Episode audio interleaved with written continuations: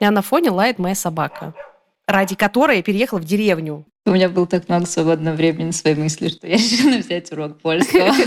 По щекам хочется надавать. И вот я в тюрьме. Каким человеком я буду, когда у меня в телефоне не будет доставки самоката за 20 минут?